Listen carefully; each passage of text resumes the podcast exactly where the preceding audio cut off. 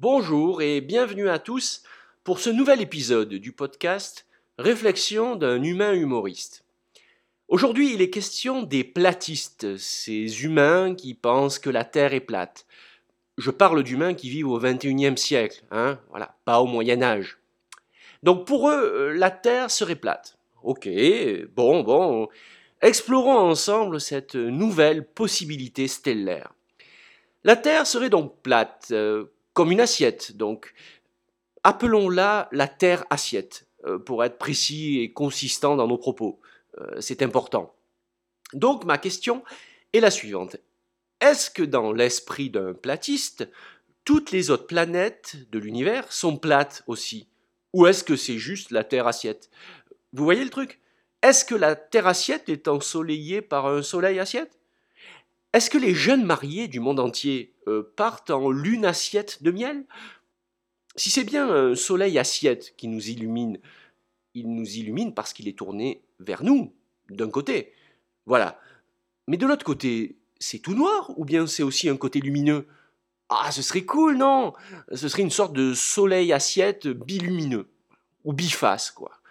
Comme du scotch. Vous voyez le scotch biface? Ben pareil, mais en lumineux.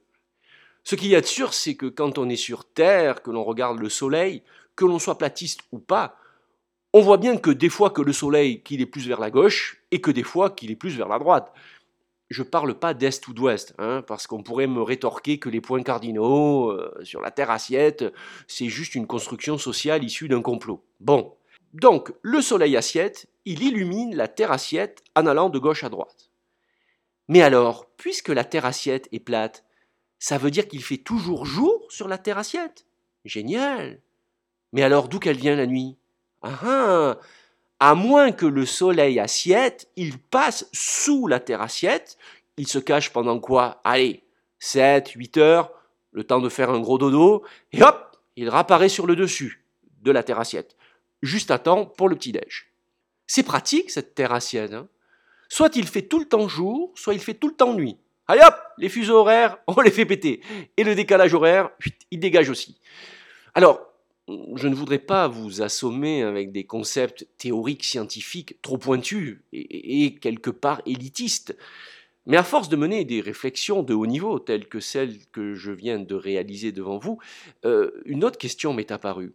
Toujours dans l'éventualité d'une terre assiette, hein, nous sommes bien d'accord, est-ce que sur la terre assiette, les masques sanitaires sont sans danger?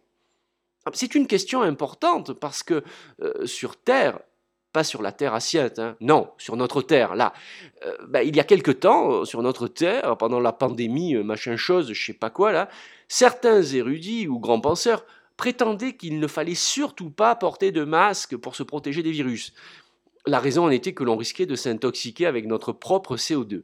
Lorsque j'ai appris la nouvelle, j'ai flippé j'ai tout de suite pensé aux chirurgiens, au personnel des blocs opératoires, qui, lors d'opérations chirurgicales, portent des masques, parfois pendant plusieurs heures d'affilée, lors d'une greffe de foie ou d'un triple pontage. Comment qu'ils font les docteurs, hein? Si ça se trouve, ils font des malaises. Les chirurgiens s'écroulent comme des mouches dans le bloc, Compresse, scalpel, blum, blum. Oh mince, on en a perdu deux. Allô, ici le bloc, on a perdu Nadia, Victor et Karine. Vite, envoyez-nous deux kilos de Honeg, deux infirmières et un chirurgien thoracique. Est-ce que c'est pareil sur la terre assiette? Mais non, suis-je bête? Je viens de réaliser. Sur la terre assiette, les virus n'existent pas. Et en plus, je suis sûr que sur la Terre assiette, Elvis Presley est toujours vivant dans le triangle des Bermudes et que Jurassic Park n'est pas un film, mais un documentaire. Donc, chers platistes, euh, rassurez-vous, euh, vous ne risquez rien. Écoutez, j'espère que ces quelques pensées documentées vous auront intéressé. Je dis documenté parce qu'au bout d'un moment, voilà, non, non, c'est trop facile. Hein.